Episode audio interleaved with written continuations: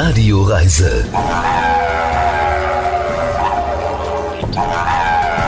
Die Welt mit den Ohren entdecken. Sie hören die Radioreise mit Alexander Tauscher. Ich grüße Sie. Diesmal heißt es Traufgänger, eine Reise auf die Schwäbische Alb. Wir haben einen echten Geheimtipp aus Deutschland, das sogenannte Penthouse von Schwaben, ein Hochplateau zwischen Stuttgart und dem Bodensee. Hier laufen wir entlang der Traufgänger Wanderwege. Das sind Premium-Wandertouren vor einer oft märchenhaften Kulisse.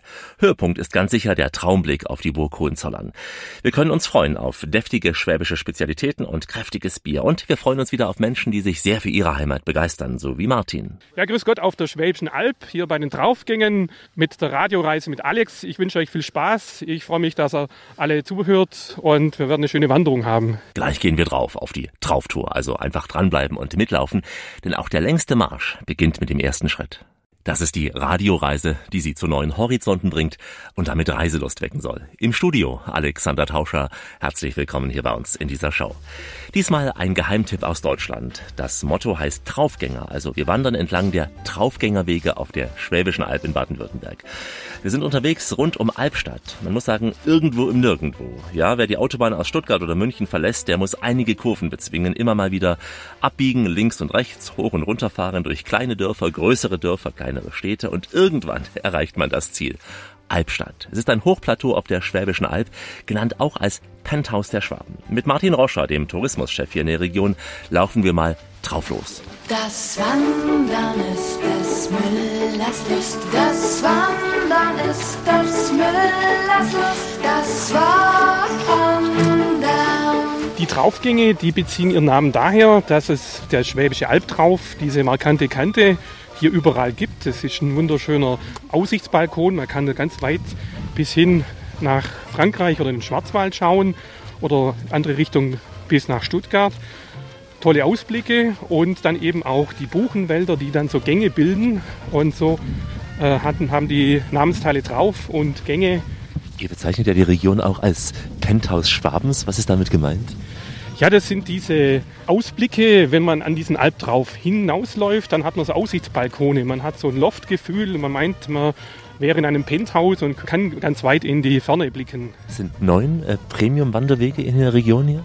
Ja, wir haben neun Premium-Wanderwege, das sind sieben ganzjährig nutzbare Premium-Wanderwege und zwei Winter-Schnee-Premium-Wanderwege weil das Winterwandern ja auch sehr gerne hier auf der Alphochfläche gemacht wird, sodass die Familie der Draufgänge stetig wächst und größer wird. Ja. Von der Schwierigkeit her? Ja, die sind ja leicht mittel. Einen haben wir, der ist leicht schwer. Der hat schon ein bisschen alpines Flair. Ansonsten gut machbar, Halbtages, Ganztagestouren zwischen 8 und 15 Kilometer. Jetzt gehen wir über eine Wiese, aber ist es alles möglich? Also von Schotter über Wiese bis hin zu steinigen Wegen? Ja, Premium-Wanderwege zeichnen sich ja aus, dass sie einen sehr hohen Anteil an naturbelassenen Wegen und Pfaden haben. Das haben wir auch hier auf dem Zollernburg-Panorama. Es lässt sich natürlich nicht ausschließen, dass man auch mal auf Schotter geht. Ganz, ganz wenig Passagen auf Teer, wenn man halt eine Straße queren muss. Ansonsten wirklich schöne naturbelassene Pfade, was man sich so als Wanderer wünscht. Wir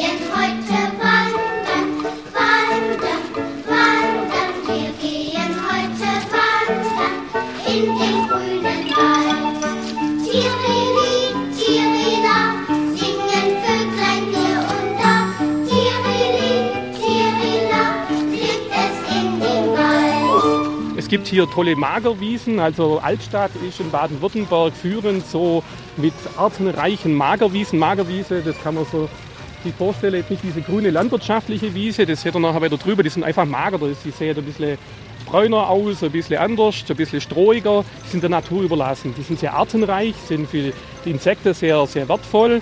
Den Luchs haben wir wieder, Wolf Erwartungsland wie überall. Uh, der Wolf tanzt Cha-Cha-Cha. Uh, der Wolf tanzt Cha-Cha-Cha. Wir werden ja nachher dann einkehren, eine Wanderung ohne Einkehr. Im Nägelehaus ist einer der Draufgänge-Gastgeber. Es ist eine junge Initiative. Sechs Gastgeber haben sich zusammengeschlossen, wollen die Draufgänge, die Schwäbische Alb kulinarisch auch erlebbar machen. Da kann man dann auch gute schwäbische hausgemachte Maultaschen zum Beispiel probieren. Wir wandern, wir wandern von dem einen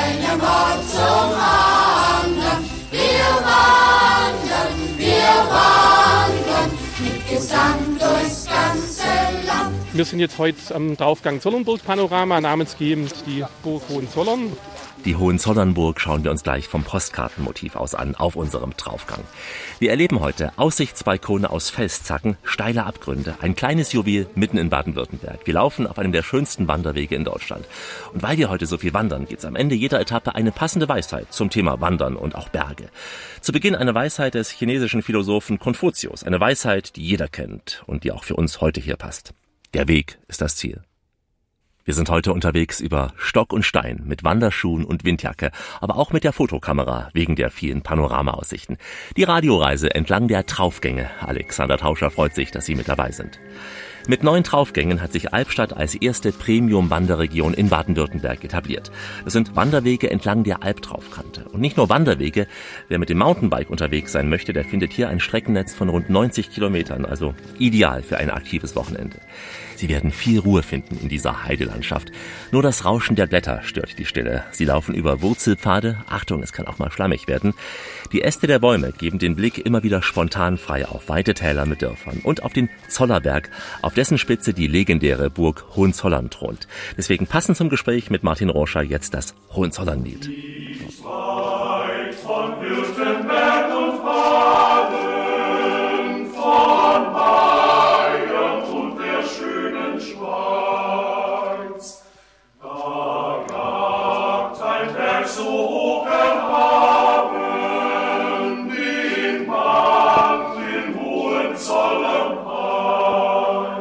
Jetzt sind wir hier in unserer ersten Station. Wir sind hier direkt im Albtrauf und da seht ihr auch, warum das Traufgänge heißt. Wir sind jetzt im Gang durch diese Buchenwälder gelaufen und wenn wir nach rechts blicken, sehen wir am Albtrauf die Burg Hohenzollern, die majestätisch von diesem Zeugberg rüber schaut im Sonnenschein und dann hier auch den Albtrauf, der hier steil abfällt, ist ja diese Kante des Mittelgebirges Schwäbische Alb und ja, da geht es richtig schön steil runter. Auch die Buchenwälder, die so einen kleinen Aspekt des Indian Summers zeigen, natürlich jetzt nicht so wie in Kanada, bei weitem nicht, aber trotzdem schon die bunten Wälder, das hat schon was.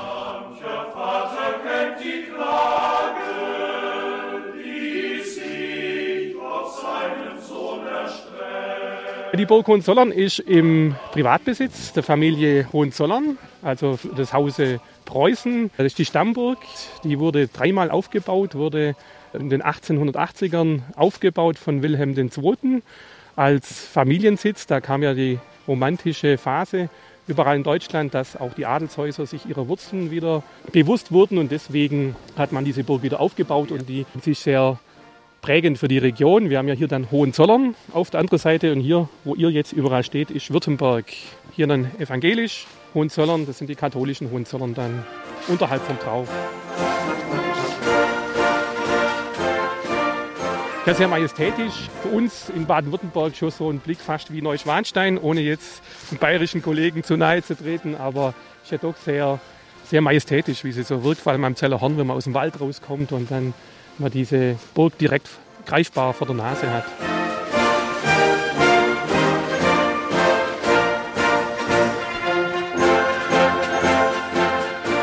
Sie wird sehr gerne besucht und Generationen erinnern sich dran, weil da muss man Hausschuhe anziehen. Wenn man da kommt, gibt es eine ganze Kiste voll mit so Filzpantoffeln, die muss man anziehen und dann kann man durch die Gemächer der Hohenzollern schleichen und die besonderen Räumlichkeiten anschauen. Pilzpantoffeln haben sicher auch schon Generationen erlebt. Ja, genau. Also das wird auch von Eltern, Großeltern erzählt, dass sie schon damals äh, das machen mussten.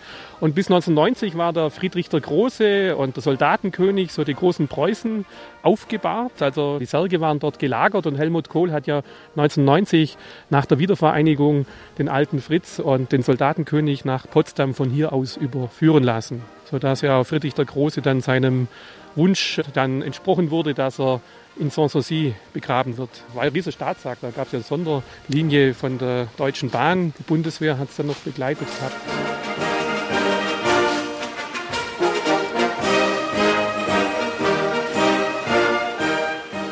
Eine kleine Anekdote, wenn unser Alpverein hier schon mal den Bäumen rumschneidet, dann gibt es das Bonbon, sie tun das Laub und das Holz hohenzollerisch entsorgen. Da wird es dann teilweise der Alp drauf halt runtergeworfen.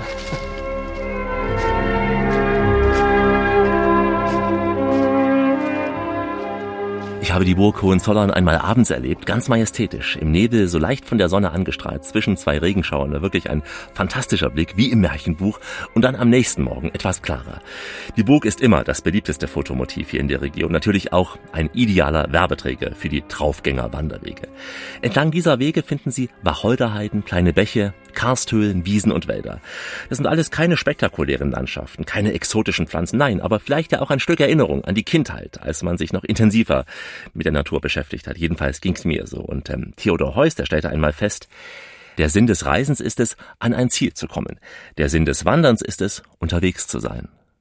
Hier ist Rias, eine Reise im alten Schwaben, entlang der Traufgänge. Alexander Tauscher mit der Radioreise in Baden-Württemberg. Grüße Sie.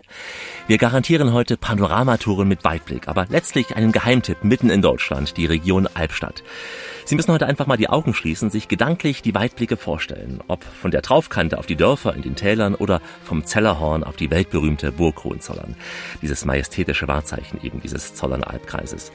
Wir sind an der Nordkante der Schwäbischen Alb, auch genannt Albtrauf. Die Kante war ziemlich unruhig in ihrer Geschichte, sie hat sich ständig hin und her bewegt und deswegen haben sich im Laufe von Jahrmillionen spektakuläre Felsformationen hier gebildet. Ulrike Wieland kümmert sich um diese Wanderwege.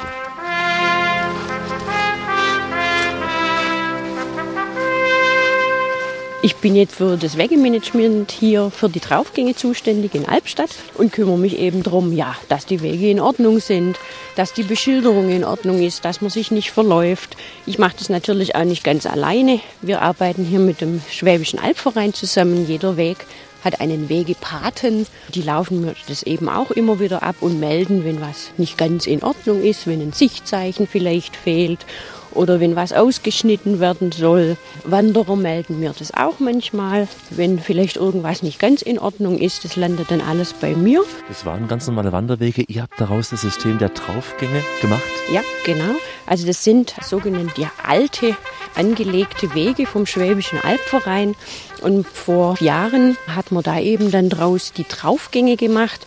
Man hat ein paar Zwischenstücke noch eingesetzt, sodass es eben Rundwanderwege auch geworden sind, sodass man eben an einem Punkt anfangen kann und die Runde entweder rechts oder links rum machen kann.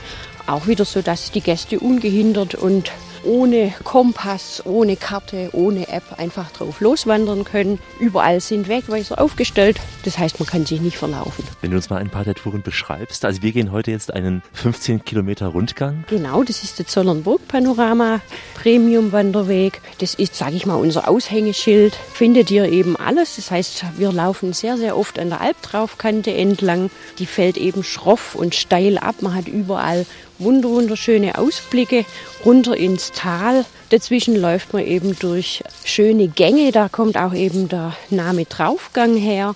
Links und rechts stehen große Buchen und es sind so, so hallenartige Gänge. Haben wir immer wieder. Dann haben wir eben Pfade dabei. Also sehr, sehr abwechslungsreich. Unterwegs halten wir dann im Nägelehaus. Genau, im Nägelehaus. Das ist ein Wanderheim vom Schwäbischen Albverein, ähm, gepachtet vom Harry Fischer. Das ist der Koch dort. Uns erwarten dann heute Nachmittag gute, leckere schwäbische Spezialitäten. Das Spezialgebiet vom Herrn Fischer sind natürlich Maultaschen, die macht er auch selber. Dürft ihr dann eben heute Nachmittag probieren, wenn ihr wollt. Ja, Maultaschen kennt man, das ist das Typischste hier. Ja? Das ist das Typischste hier, genau. Neben dem legendären Zwiebelrostbraten, den muss man auch mal probiert haben. Oder eben dann äh, süße Leckereien als Dessert gibt es dann den Ofenschlupfer oder den Kirschenmichel oder wenn man es doch noch deftiger mag, genauso Linsen und Spätzle und Seidewürstle. Seidewürstle, was ist genau, das? Sind Wienerle. genau. Und gibt es da die Schäufele? Äh, gibt es genauso, ja, aber es ist hier nicht so verbreitet. Es ist äh, zwar auch ein schwäbisches äh, Gericht, äh, ist hier aber auf der Alp nicht unbedingt verbreitet. Also hier tatsächlich eher der Zwiebelrostbraten oder eben leise mit Spätzle nennt man es ganz genau. Spätzle. Also sehr, sehr deftige Küche. Ist jetzt keine mediterrane leichte Kost hier. Nein, ist keine leichte Kost. Äh, wir haben hier eben auch ein bisschen raueres Klima. Wir brauchen also deftigere Kost hier oben. Ist man auch im Alltag so, ja? Das ist nicht nur für Touristen, das ist die Alltagskost auch. Das ist eigentlich auch die Alltagskost, aber trotzdem sehr abwechslungsreich. Also wir essen hier nicht äh, ständig Linsen und Spätzle, aber das ist ein typisches Herbst-Winteressen, wärmt von innen und macht satt. Habt ihr auch einen typischen Schnaps, den man dann probieren sollte? Nein, haben wir tatsächlich nicht. Wir sind noch am Überlegen, hier, wir wandern hier ja auch ganz, ganz oft durch Wacholderheiden. Also tatsächlich hätten wir genügend Wacholder, um Gin herzustellen. Ein kleiner Aufruf, wer das probieren möchte. Wir haben noch keinen Hersteller. Also wir sind äh, sehr bekannt dafür, ähm, um die ganzen Wacholderheiden hier oben auf der Schwäbischen Alb. Das hat einfach mit der Beweidung von in früherer Zeit zu tun. Man hat hier sehr, sehr viel Schafzucht betrieben und äh, somit ist eben die Landschaft hier entstanden. Ähm, und die Wacholderbüsche sind quasi stehen geblieben. Die sind stachelig, die mögen die Schafe nicht. Und somit ist dann die ganze Landschaft, haben die quasi die Schafzucht geprägt. Ein Radioreisegespräch mit Ulrike Wieland, die Produktmanagerin der Traufgänge. Erwarten Sie auf der Schwäbischen Alb bitte keine Luxushotels, keine Wellness-Tempels. Alles ist eher schlicht, eher bescheiden. Denn wie sagte ein spanischer Schriftsteller mal so schön, der Weg ist immer besser als die schönste Herberge. Wir sind mitten in der Radioreise auf die Schwäbische Alb, mitten im Musterländle, mitten in Baden-Württemberg. Urlaub zu Hause und Alexander Tauscher ist mit dabei. Heute können Sie mit uns zum Traufgänger werden und zwar ganz sportlich beim Wandern auf der Schwäbischen Alb. Mountainbiker, Cross-Country-Spezialisten, Skifahrer oder auch Langläufer, Sie alle kennen Albstadt schon länger als Sportstadt rund 90 Kilometer südlich von Stuttgart. Hierher kommen sogar Besucher aus aller Welt, zum Beispiel beim Albstadt Bike Marathon oder auch beim Mountainbike World Cup. Doch mit diesen Spitzensportlern wollten sich die fleißigen Schwaben nicht zufrieden geben. Sie wollten auch die Otto-Normalwanderer anlocken. Deswegen entstanden hier eben die Traufgänge. Fünf Jahre lang wurde das Projekt geplant und dann vom Deutschen Wanderinstitut mit dem Deutschen Wandersiegel für Premiumwege zertifiziert.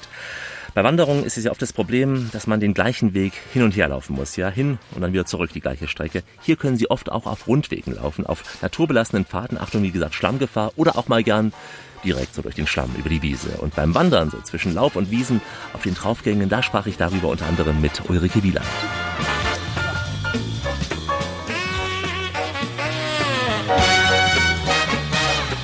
Das ist zwar eine längere Wanderung mit 15,5 Kilometern, aber die ist jetzt nicht unglaublich schwierig oder sehr steil. Man hat halt überall wunderbare Panoramaausblicke und ist tatsächlich so zum Runterkommen, Ruhe finden und genießen. Auch die anderen Touren sind so ähnlich? Ja, unsere Touren sind eigentlich alle im mittleren und mittelschweren Bereich. Wir haben eine Tour, die ist schwer eingestuft. Das ist der Felsenmeersteig. Die ist auch tatsächlich ein bisschen alpin geprägt. Da ist ein Felsenmeer dabei, das heißt, man, läuft tatsächlich über sehr, sehr viele Felsen und es ist auch etwas steiler. Aber das ist die einzige. Die anderen sind alle mittelschwer und alle zwischen dann so ungefähr 9 und auch 15 Kilometer lang, sodass man es eben an einem Nachmittag oder für eine Ganztagestour machen kann. Man braucht also nie Seil oder Nein. andere Sachen. Nein, überhaupt gar nicht. Man braucht gutes Schuhwerk.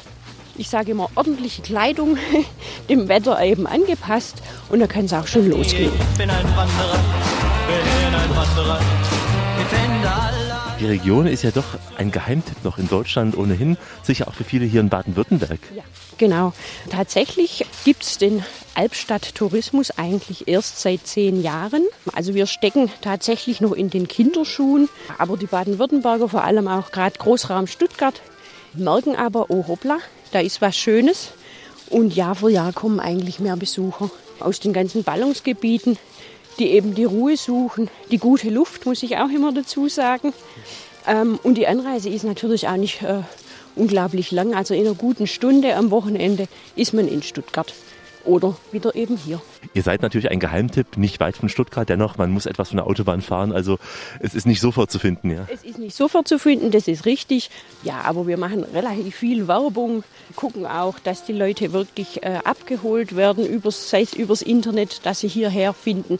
Also wer hierher will, der findet uns auch auf jeden Fall. Und diese Auszeit ist möglich, weil zum einen der Handyempfang nicht so wahnsinnig stabil ist, auch Internet nicht überall da ist, was ja auch was Gutes hat für die, die mal abschalten wollen. Ja, genau. Ist tatsächlich so. Also ab und zu äh, ja, hat man tatsächlich keinen Empfang, was aber, würde ich mal sagen, nicht ganz so schlimm ist. Dann einfach Handy komplett ausschalten, sich auf eine schöne Liege legen in die Sonne und die Aussicht genießen, ist viel mehr wert.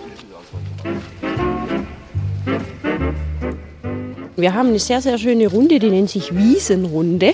Die ist im Mai, wenn die Magerwiesen hier blühen, wirklich eine wunder, wunderschöne Blütenpracht und es summt überall. Aber ansonsten tatsächlich von April bis Anfang November kann man alle gut gehen, aber im Winter können die Gäste genauso kommen. Wir haben nämlich zwei sehr gut präparierte Winterwanderwege. Das ist einmal das Wintermärchen und einmal der Schneewalzer. Sind beides Wege mit knapp sechs Kilometer. Auch wieder Rundwanderwege, die sind präpariert, das heißt auch wieder alle gut ausgeschildert und äh, gespurt. Somit kann man auch wieder ungehindert durch die glitzernde Schneelandschaft eben laufen, auch wieder ständig mit wunderschönen Ausblicken wie hier. Genau, jetzt schauen wir gerade auf eine Tiefebene von hier aus. Genau, wir sind jetzt auf dem Blasenberg. Man merkt es ja hier, hier bläst Enorm, ja. Ja, genau. Und äh, ja, jetzt sehen wir wieder runter Richtung Balingen in dem Falle.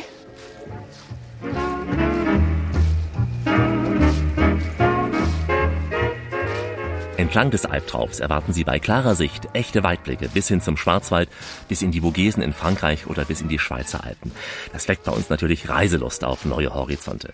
Wir sind weiter unterwegs mit Wanderschuhen und unserem Mikrofon. Gemäß der Weisheit, ein Gipfel gehört dir erst, wenn du wieder unten bist, denn vorher gehörst du ihm. Wie immer an dieser Stelle, auf Weiterhören. Richtet auf eure Lauscher, denn hier spricht der Tauscher. Der Alexander grüßt sie alle miteinander und wünscht auf diese Weise eine schöne Radioreise. Heute sind wir echte Traufgänger und wandern auf Premiumwegen mitten in Schwaben. Wir laufen durch dichten Wald, Buchen über Buchen. Die Blätter bilden das grüne Dach, unter dem sich der Wanderweg oft schlängelt. Gerade auch im Herbst erlichtet sich ja mit jedem Höhenmeter der Nebel und dann fällt die Sonne langsam durch durch dieses Blätterdach. Und äh, immer wieder öffnet sich auch der Wald und äh, gibt den Weg frei auf bizarre Felsformen und den weiten Horizont. Jetzt auch mit Martin Roscher.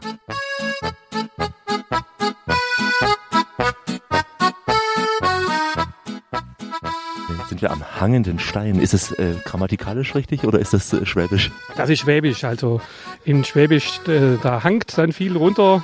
Und das hängt dann praktisch, ist schöne Felsformation, die so richtig raushängt und wurde durch den Jura, Mitteljura geformt. Und ja, ist typisch so für die Landschaftsform. Diese Aussichtsbalkone, die wir hier haben, am Alp drauf und sehr markant, das Ganze. Hat fast die Dimension des Präkestor in Norwegen, so ein hängender Ja, fast ein bisschen, ja, ja, ein bisschen alpin, bisschen und dann halt drumherum dann die schönen Laubwälder. Das gibt dann schon was zum Sehen dann. Würdest du empfehlen, dich da hinzusetzen, mit den Füßen nach unten zu baumeln? Ja, Nicht ohne Risiko. Würde ich jetzt nicht unbedingt empfehlen.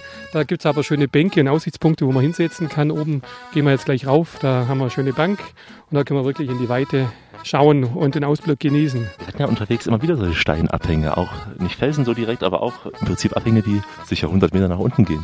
Ja, genau. Also das ist nicht ganz ungefährlich. Das ist wirklich Mittelgebirge, höheres Mittelgebirge. Da muss man aufpassen. Jetzt mit Schlappern oder nur mit Sandalen äh, bekleidet würde ich das hier nicht abwandern. Festes Schuhwerk, das empfehlen wir auf jeden Fall. Auf was schauen wir hier vom hangenden Stein? Ja, vom Hangenstein schauen wir richtig rüber, wo es dann weitergeht zum Alp drauf, wo es praktisch nach auch der Alpsteig verläuft. Verschiedene Berge sind zu sehen, auch der Dreifürstenstein, markante Felsformationen und äh, Erhebungen, die die Landschaft prägen.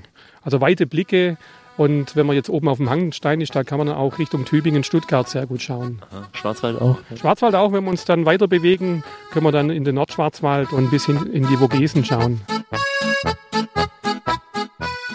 Ein Radioreisegespräch mit Martin Roscher.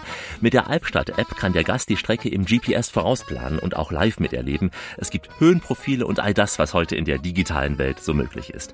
Damit kennt sich Dominik Mohr bestens aus, der ja rund um die Welt auf Wanderungen unterwegs ist. Ich traf ihn zum Beispiel auf dem kulinarischen Jakobsweg in Ischgl. Dominik hat für uns zum Beispiel auch den Elbrus im Kaukasus wunderbar und mutig bestiegen und bezeichnet Reisen als sein einziges wahres Hobby. Ein tolles Hobby, das ich mit ihm teile und das er gern auch mit anderen teilt auf seinen Blogs, wie zum Beispiel Follow the Shadow. Dominik war auf dieser Wanderung wieder passend angezogen, nämlich mit Trekkinghose und stabilen Wanderschuhen. Und ich fragte ihn, was sein Fazit dieser Draufgänge war.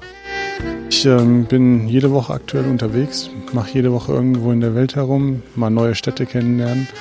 Und dieses Wochenende bin ich in Albstadt unterwegs auf den Draufgängen. Und es hat mich wirklich überrascht. Es ist wirklich super toll hier.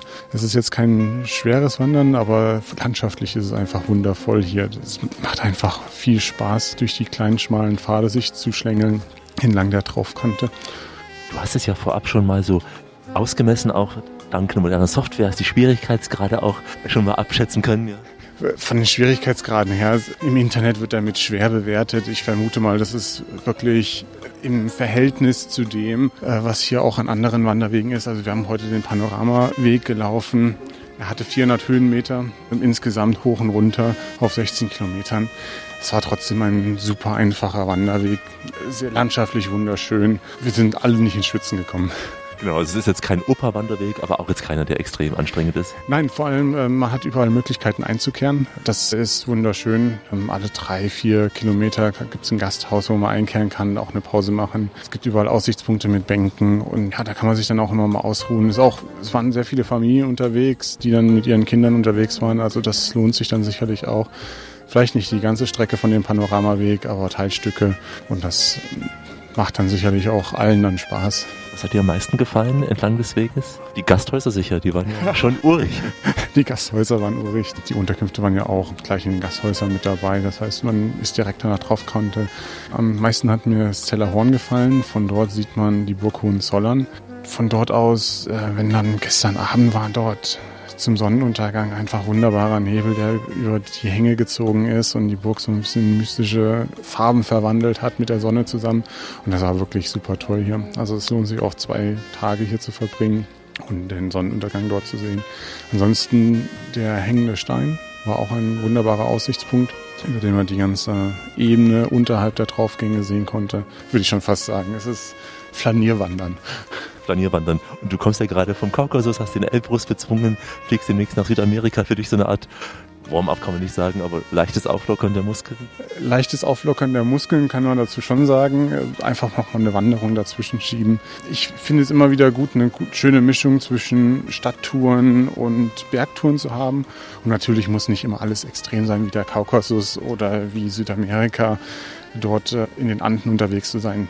Man kann auch einfach in Deutschland entdecken und auch, man muss nicht immer in die Alpen fahren. Äh, es gibt auch einfach viele schöne andere Regionen, in denen man die Premium-Wanderwege genießen kann. Deutschland entdecken, empfiehlt uns der vielreisende Dominik Mohr. Ganz sicher nimmt er sich ab und zu auch ein Vorbild am großen Reinhold Messner, der einmal sagte, wir steigen nicht auf Berge, um Gipfel zu erreichen, sondern heimzukehren in eine Welt, die uns als ein nochmals geschenktes Leben erscheint. In Farbe und Stereo und wie immer aus der Anstalt des guten Geschmacks. Die Radioreise mit Alexander Tauscher. Grüße Sie heute mitten in Schwaben. Wir sind in einer Region, die sicher bei vielen nicht ganz oben auf dem Urlaubsplan steht, die Schwäbische Alb. Mitten in Baden-Württemberg durchzieht sie Schwaben von Südwest nach Nordost. Das heißt, viel Natur, gute Luft, wenig Lärm, all das kennzeichnet die Schwäbische Alb. Gleichwohl war diese Region immer schon sehr wichtig für die Wirtschaft im Südwesten. Menschen, Maschen, Maschinen sind traditionell die Elemente hier in der Region. Im ehemaligen Gebäude der Textilmaschinenfabrik kann der Besucher heute das Maschenmuseum erleben. Über die Geschichte dieser Region sprach ich mit Martin Roscher. Kennt ihr das Land, die deutschen Gauben, das schönste dort am Wegwasser? Die Region um Albstadt ist sehr stark von der Textilindustrie und von der Wagenindustrie geprägt gewesen und immer auch noch geprägt. Gab es natürlich einen Strukturwandel in den 80er, 90er Jahren. Da haben dann einige überlebt, nicht alle leider. Aber früher war es so, dass zum Beispiel der Stadtteil Teilfingen, das war das Ankleidezimmer Deutschlands, hat man so gesagt, weil hier eigentlich äh, der Schwerpunkt der Maschen- und Trikotagenindustrie war. Das heißt Unterwäsche und ähnliche Bekleidungsteile wurden hier gefertigt. Und da gibt es noch einige namhafte Firmen, die diesen Strukturwandel überlebt haben. Manche sind aber dann der von östlichen Konkurrenz unterlegen und auch die Wagenindustrie, Bizerba zum Beispiel oder Mettler, auch diese Wagenindustrie hat ihre Wiege hier in Albstadt. Übrig geblieben ist nicht mehr sehr viel von dieser alten Industrie jetzt hier. Ja, was heißt nicht viel? Äh, Es gibt Spezialisierungen. Also der Schwerpunkt liegt jetzt mehr halt auf technischen Textilien, Zulieferungen für die Automobilindustrie oder andere intelligente Textilstoffe die bestimmte Merkmale aufweisen, was man halt auch heute in der Industrie braucht. Und klar, mehr Maschinenbau, das heißt jetzt Textilmaschinen, die man hier baut, aber auch andere Dinge. Wir haben den weltgrößten Industrienadelhersteller hier in Albstadt, die Firma Grotz-Beckert und andere, die nach wie vor für die textile Tradition in Albstadt stehen. Dafür ist Landwirtschaft bedeutend, immer wieder bedeutend. Auch ihr versucht ja eure regionalen Produkte äh, stärker anzubieten. Wie heißt das hier? Ja, wir haben hier eine regionale Initiative, die Draufgänge Gastgeber. Wir wollen die Wanderregion der Draufgänge auch kulinarisch auf den Tisch bringen. Und da haben sich jetzt Gastgeber zusammengefunden, die Regionales anbieten, von Getränken über Speisen. Einfach das Lamm von der Schwäbischen Alb oder das Wild und nicht irgendwie das Lamm aus Neuseeland. Weil es nicht unbedingt Bio ist, aber weil es halt hier kontrolliert äh, aufwächst, gedeiht. Ja, es ist halt nachhaltig. Das heißt, der Landwirt aus der Region wird unterstützt oder der Schäfer und nicht die weiten Anfahrtswege jetzt über Neuseeland oder aus anderen Regionen der Welt. Ist ja auch ein durchaus raues Klima, nicht alles kann man anbauen, aber von, von was vor allem lebt die Landwirtschaft hier? Ja gut, die Landwirtschaft ist jetzt nicht ganz so stark wie vielleicht in anderen Regionen Deutschlands, weil es doch ein kaltes Klima ist. Wir sind um die 900 Meter hier. Ja, die Schafbeweidung ist nach wie vor ein großes Thema oder ja, die Rindermast. Aber jetzt so eine große Agrarindustrie wie jetzt vielleicht im Allgäu oder in anderen Regionen, das haben wir hier nicht.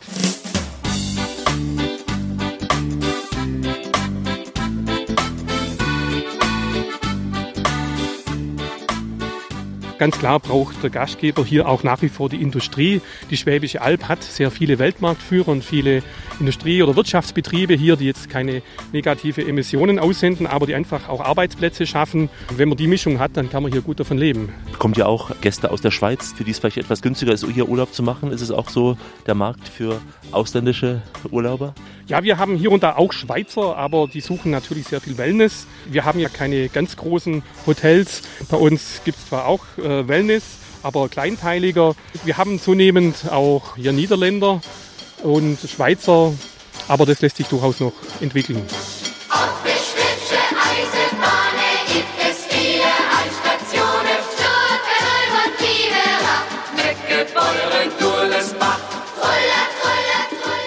Wir freuen uns natürlich auf unsere bayerischen Nachbarn und andere Wanderer aus nah und fern, die einfach aufs Mittelgebirge gehen wollen. Die sagen, die Alpen sind wir da vielleicht doch noch ein bisschen zu weit hoch, also zu hoch. Das Mittelgebirge, gerade die Schwäbische Alb und die Draufgänge in Albstadt, die laden hier ein, die Natur zu genießen und die ganzen Strecken sind auch machbar. Ja, hier kann jeder zum Gipfelstürmer werden auf der Schwäbischen Alb. Schließlich reden wir hier über Höhen so von maximal 900 Metern, so knapp 1000 Meter können es werden. Über die Berge ist ja schon so viel gesagt, geschrieben, auch gesungen worden. Der große Johann Wolfgang von Goethe fasste es mal mit diesen einfachen, aber sehr wirkungsvollen Worten zusammen. Berge sind stille Meister und machen schweigsame Schüler. Sie sind richtig, denn Sie sind bei uns in der Radioreise auf der Schwäbischen Alb. Die Radioreise heute für Traufgänger. Alexander Tauscher ist einer davon. Heute sind wir rund um Albstadt unterwegs, eine Premium-Wanderregion, aber auch eine Kulturregion. Die Burg Hohenzollern, so als Stammsitz des preußischen Königshauses und auch der Fürsten von Hohenzollern, sie lohnt sich unbedingt zu besuchen. Höhepunkt auf der Burg ist ganz sicher die preußische Königskrone und auch die Kunstsammlung. All das finden Sie im benachbarten Biesingen. In Albstadt selbst empfehlen wir Ihnen für den Fall des schlechten Wetters gern ein paar Museen.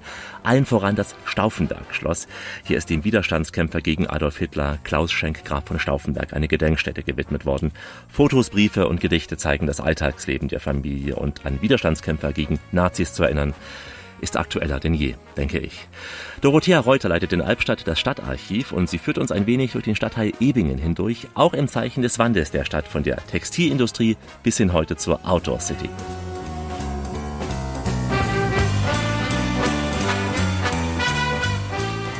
Ich beginne die historische Stadtrundgang immer gern am Rathaus, weil das im Prinzip so dieses Symbol der Hochphase der Industrialisierung war.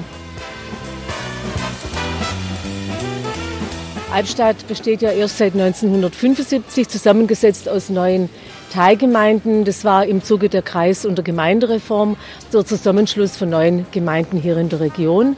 Wir befinden uns ja auf der Schwäbischen Alb, das ein großes Problem hat, keine Rohstoffe und klimatisch nicht gerade von der Sonne geküsst. Das heißt, man musste sich hier immer schon Gewerbe suchen, um seinen Unterhalt zu verdienen.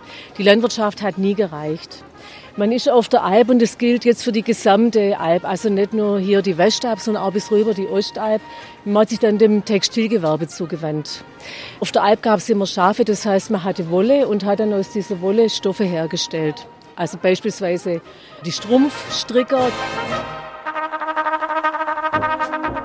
Ebingen hat dann profitiert von der Eisenbahn. 1878 wurde dann hier eine Eisenbahnlinie gebaut, die von Stuttgart über Reutlingen, Tübingen, Balingen bis nach Sigmaringen geführt wurde und auch hier Haltestelle gekriegt hat. Das hieß, man konnte Rohstoffe schneller herbeischaffen und die fertigen Produkte schneller abtransportieren.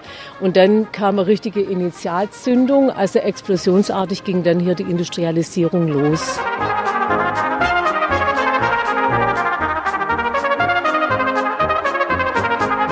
Und in Ebinger war auch nicht nur Textil, man hat sich hier auch ganz schnell auf Metall konzentriert, was dann im Zuge der Krise in der Textilproduktion sehr positiv war für Ebinger, weil man noch ein weiteres Standbein hatte.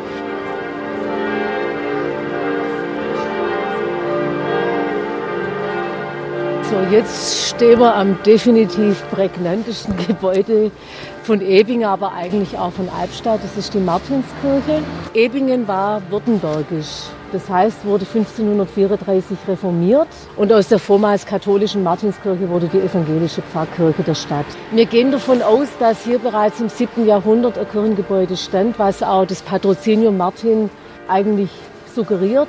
Der heilige Martin von Tours war ja der Hausheilige der Merowinger, die von Westen ja dann Europa christianisiert haben. Und deshalb gehen wir eigentlich davon aus, dass hier bereits im 7. Jahrhundert eine Kirche stand.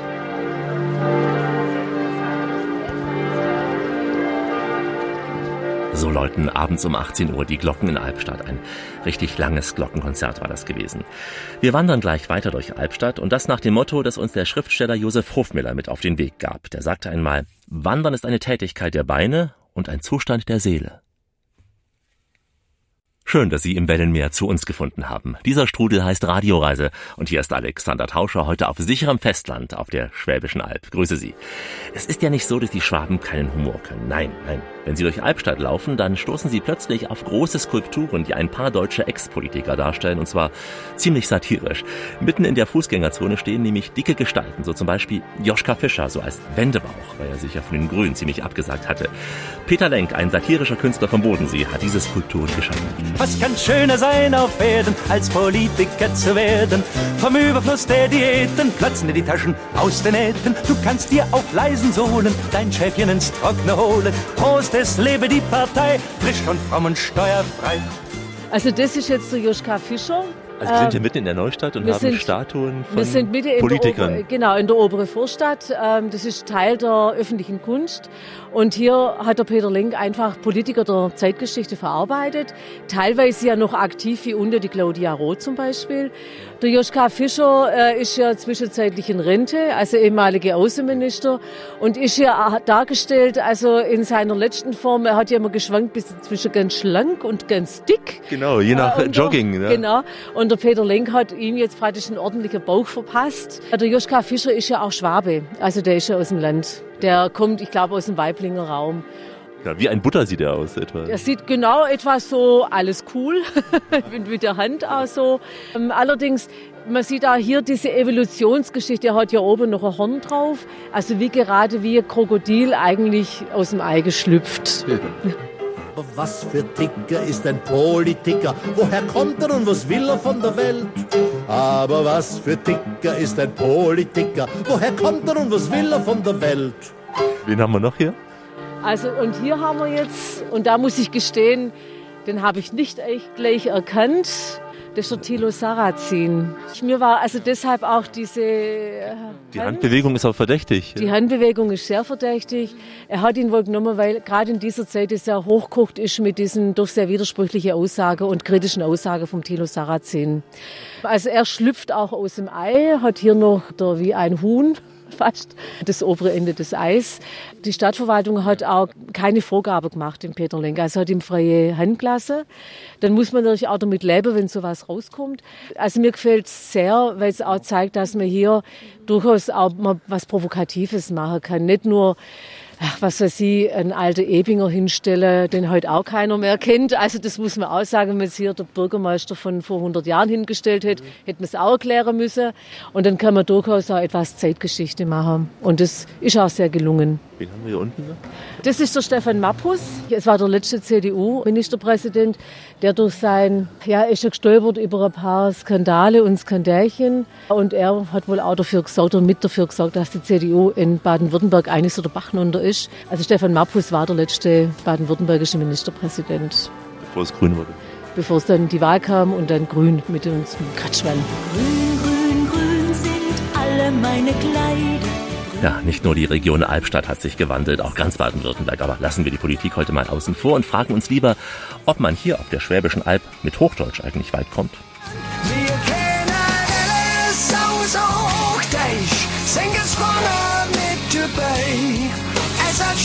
Spätzler, Bauern Häusler und wir sagen heide nein.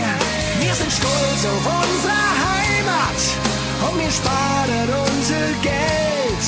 Und wir bauen die besten Autos auf der Welt. Sind wir hier sozusagen im Kernzentrum des Schwäbischen oder gibt es da andere Regionen, die noch stärker sprechen?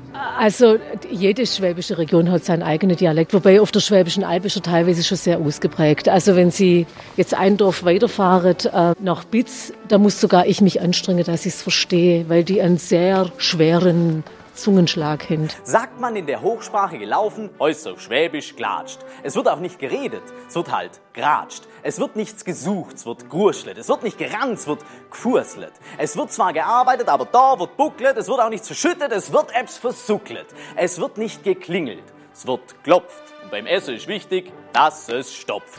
Also auf der Alp habe ich das Gefühl, wird noch etwas mehr Dialekt gesprochen, aber es verschwimmt natürlich auch hier, das hängt einfach mit der Mobilität zusammen. Also ich, ich meine, was ich rede, das ist sogenanntes Honoratiorenschwäbisch, also ist schon etwas geglättet ja. oder Professorenschwäbisch.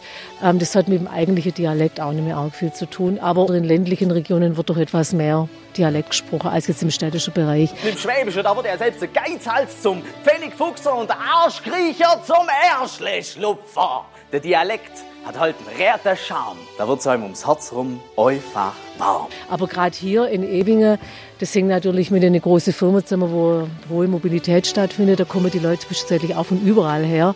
Und dann verschwindet natürlich auch etwas. Oder sie vermischen sich dann auch. Sprechen die jungen Leute auch noch so oder ist es eher die Älteren? Ja, die Jungen nehmen es so. Also ich hatte letzte Woche mal eine Grundschulklasse, da haben Gott sei Dank nur 50 Prozent Schwäbisch gesprochen, so war sehr beruhigt. Aber die Jungen machen es eigentlich nicht mehr so, da wird eher Hochdeutsch gesprochen. Weil die wissen, dass der Dialekt nicht so beliebt ist oder woran liegt das? Nö, das liegt einfach daran, die gucken viel Fernsehen. Im Unterricht darf man auch kein Dialekt sprechen, da wird Hochdeutsch gesprochen. Also meine äh, Nichte und äh, die, die reden auch nicht Schwäbisch, äh, sondern die haben Hochdeutsch, obwohl sie schwäbische Großeltern, schwäbische Eltern haben, die sprechen und schwätzen nicht. Die Gefahr, dass der Dialekt langsam ausstirbt? Der stirbt schon aus. Hätten Sie es gedacht, der schwäbische Dialekt stirbt langsam aus. Dabei heißt es ja in Baden-Württemberg so schön, wir können alles außer Hochdeutsch. Wir haben gleich noch einen echten Schwaben, der spricht, wie ihm der Schnabel gewachsen ist. Und äh, davor noch die Weisheit des großen Politikers Kofi Annan, einst ja UNO-Generalsekretär, der sagte einmal über die Berge, Demut gebietend und erhebend zugleich. Kaum etwas in der Natur flößt uns so viel Ehrfurcht ein wie der Anblick von Bergen. Die Radioreise mit Alexander Tauscher geht langsam in die Schlussetappe. Auf unserer heutigen Traufgängertour wird es nun deftig und rustikal. Es wird gemütlich und gesellig. Wir gehen nämlich ins Brauhaus Zollernalb in Albstadt. Die Küche bietet hier, na ich sag mal so, energiereiche Teller. Vom Brauereibraten über den Traufgängerteller bis hin zum, muss man mögen, Biramisu. Biramisu. Also, wenn Sie eher so auf mediterrane gegrilltes Campis stehen, ich glaube, hier sind Sie nicht ganz richtig. Alle Biertrinker können sich jetzt auf eine feuchtfrohe Verkostung mit dem Braumeister Dominik Reger freuen. Der junge Mann, der so im sportlichen Outfit daher kam, so mit grünen Turnschuhen, grüner Jacke auch und selbst gern auch mal Schlager hört, wie er mir sagte, ist kein Kind von Traurigkeit. Also folgen wir ihm mal an den Zapfhahn. Darf euch im Braus begrüßen. Ich selber bin Braumeister. Wir sind auch bei den Draufgänge-Gastgeber dabei. Wie die, da war das schon teilweise bei den anderen Gastronomen, die auch dabei sind. Wir sind alles in allem so circa zehn Mitarbeiter. Wir haben das Jahr durch drei Sorten im Ausschank und eine Sorte wechseln so saisonal. Dann haben wir noch so eine Mordisorte wie India Pale Ale und so eine Sorte Rauchbier haben wir schon mal probiert. Das ist Festbier, das ist etwas stärker eingebraut wie unser normales Export. Das hat eine Stammwürze mit 12,8 Grad. Das gibt noch so ca. 5,8% Alkohol. Und man sieht es an der Farbe, das ist ein bisschen dunkler. Es ist noch ziemlich hefetrüb, weil es noch frisch ist. Das hat so ein bisschen eine Bernsteinfarbe. Ich selber habe es jetzt auch noch nie probiert, das so. Also das ist das erste Mal. Premiere jetzt. Bist du zufrieden? Ja? Ja, ist noch ein bisschen süßlich, aber das wird wahrscheinlich noch, wie gesagt, weil es noch nicht so alt ist. Kommt die Würze rein. Ja, genau. Wie schaffst du es, so schlank zu bleiben als Braumeister? Ich meine, Ja, ich sag mal, man muss natürlich schon ein bisschen aufpassen. Aber ja, Kosterei hält sich in Grenzen, sage ich mal. Ich probiere auch, muss ich ehrlich sagen, das Jahr durch bestimmt mehr andere Biere, die nicht von mir sind, wie die eigenen. Konkurrenzbeobachtung? Auch immer gucken, was so geht und was die anderen so machen. Das ist eigentlich beim Bierbrau ist ein ziemlich gutes Netzwerk. Da kennt eigentlich jeder jeden so ein bisschen von der Schule und wie es einfach nicht mehr so viel gibt. Es sind auch regelmäßig Braumeisterstammtische. Trinkt man hier in der Region viel Bier oder ist es eher schon Wein, weil man ja schon im Südwürttembergischen ist? Bei uns hier, also wie es ich empfinde, eher Bier. Allerdings ist es teilweise, habe ich auch schon gemeint, von Ortschaft zu Ortschaft unterschiedlich. Ich glaube, auch die jungen Leute trinken nicht mehr so viel Bier oder trinken mehr Biermischgetränk. Der Bierkonsum geht ja insgesamt etwas zurück in Deutschland. Ja, der Bierkonsum ist die letzten 30 Jahre eigentlich ja, um ein Drittel zurückgegangen, kann man sagen. Der wird auch noch weiter zurückgehen. Darum ist auch in Deutschland ist das Bier eigentlich ziemlich günstig. Ich denke, so günstig wie nirgends anders auf der Welt, weil einfach alles Überkapazität hat. Dominik, was haben wir als nächstes? Jetzt als nächstes haben wir ein normales Hefeweizen und im An Anschluss kommt noch unser sogenannter Altbourbon von uns vom Brauhaus. Das ist unser dunkler Doppelbock. Den lagern wir sechs Monate in unsere Tanks und anschließend noch so acht bis neun Monate gebrauchte Bourbon Whiskyfässer, wo man direkt aus Amerika bezieht. Die sind aus amerikanischer Weißeiche und durch das Holz, durch das Whisky-Aroma kriegt er so ein bisschen einen rauchigen Whisky-Geschmack mit einer leichten Säure, je nachdem wie das Fass war. Also da ist jedes Fass auch anders. Braumeister ist ja ein Beruf, den man lernen muss. Ganz normale Berufsausbildung, drei Jahre oder wie lange dauert sowas? Ja, also das geht drei Jahre im Betrieb und im Blockunterricht an der Schule. Drei Jahre bis zum Geselle. Alle in Bad-Württemberg geht er auf die Förderbüren Steinbeis-Schule in Ulm. Das ist eine gewerbliche Schule. Der Abschluss ist dann Brauer und Melzer. Das ist einfach noch von früher her, weil früher war die Brauerei und die Melzerei beieinander. Ist heute nur noch in ganz, ganz wenigen Fällen. Irgendwann hat man das einmal zusammengelegt und darum heißt es Brauer und Melzer. Dann braucht man drei Gesellenjahre und dann kann man den Braumeister machen. Der dauert ein Jahr Vollzeitschule. Jetzt kannst du auch ausbilden damit. Ja, wir können auch ausbilden. Wir wollen auch dieses Jahr eventuell einen Lehrling einstellen. Ich selber bin auch äh, im Prüfungsausschuss von der Meisterprüfung in Ulm. Und so haben wir eigentlich einen ziemlich guten Draht an die Schule. Gibt es genug Nachwuchs, junge Menschen, die sich dafür interessieren? Ja, es gibt sogar sehr viel Nachwuchs. Aufgrund des Kraftbierbooms die letzten Jahre ist der Bierbrauer ein richtiger Modeberuf. Ist man sicher auch gut angesehen bei den Freunden, weil man ja immer was Flüssiges dabei hat. Ja, das stimmt. Also es ist schon noch was Besonderes. Es ist anders wie wenn einer, ich sage jetzt mal, Zimmermann lernt oder Schreiner oder sonst was. Das heißt, wenn du irgendwo hingehst auf eine Party, die erwarten schon, dass du was mitbringst? Ja, doch. Also meistens. Was öffnen wir jetzt hier? Das ist unser dunkler Doppelbock. Der hat eine Stammwurzel mit 18,9 Prozent und Alkohol mit 8,5 Prozent. Den lagern wir sechs Monate im Tank und anschließend noch acht bis neun Monate gebrauchte Bourbon Whiskyfässer aus Amerika. Also eine Bierflasche mit einem Korkverschluss, also die du jetzt wie eine Weinflasche, Sektflasche öffnest, ja? Genau, die hat einen Champagner-Korkverschluss, die Bierflasche. Das knallt gleich hier. Ja, knallen tut's nicht. Vorfreude ist die schönste Freude. So, mit ein paar Promille sind wir nicht mehr nur Draufgänger, sondern auch Draufgänger. Aber das schon fast am Ende dieser Radioreise. Wenn Sie noch einmal mit uns wandern wollen, wenn Sie noch einmal das berühmte Hohenzollern-Panorama erleben möchten, dann klicken Sie einfach auf www.radioreise.de, denn hier gibt es diese Draufgängertour zum Nachhören. Wann immer Sie wollen, wo immer Sie wollen, wie oft auch immer Sie wollen.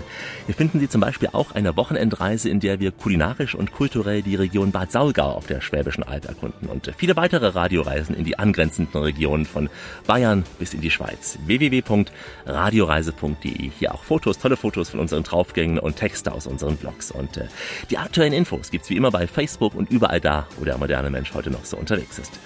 Ich verabschiede mich in den Sprachen der Welt, die Sie vielleicht auch auf den Draufgängen hören können. Goodbye, au revoir, ciao, auf Wiedersehen, adios, servus, hey, farewell, tschüss, bis vidania, shalom und salam alaikum und natürlich ade oder adele.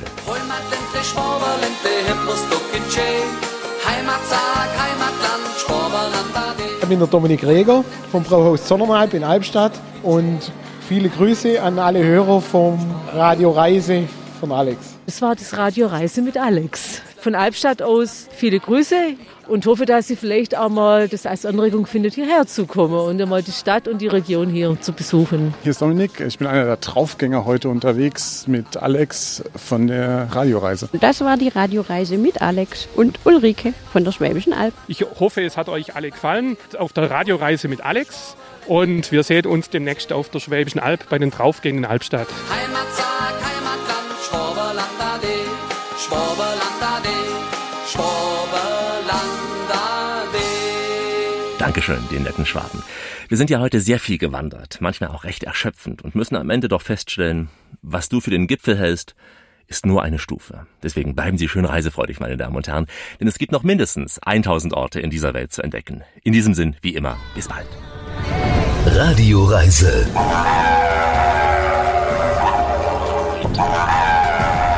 Welt mit den Ohren entdecken.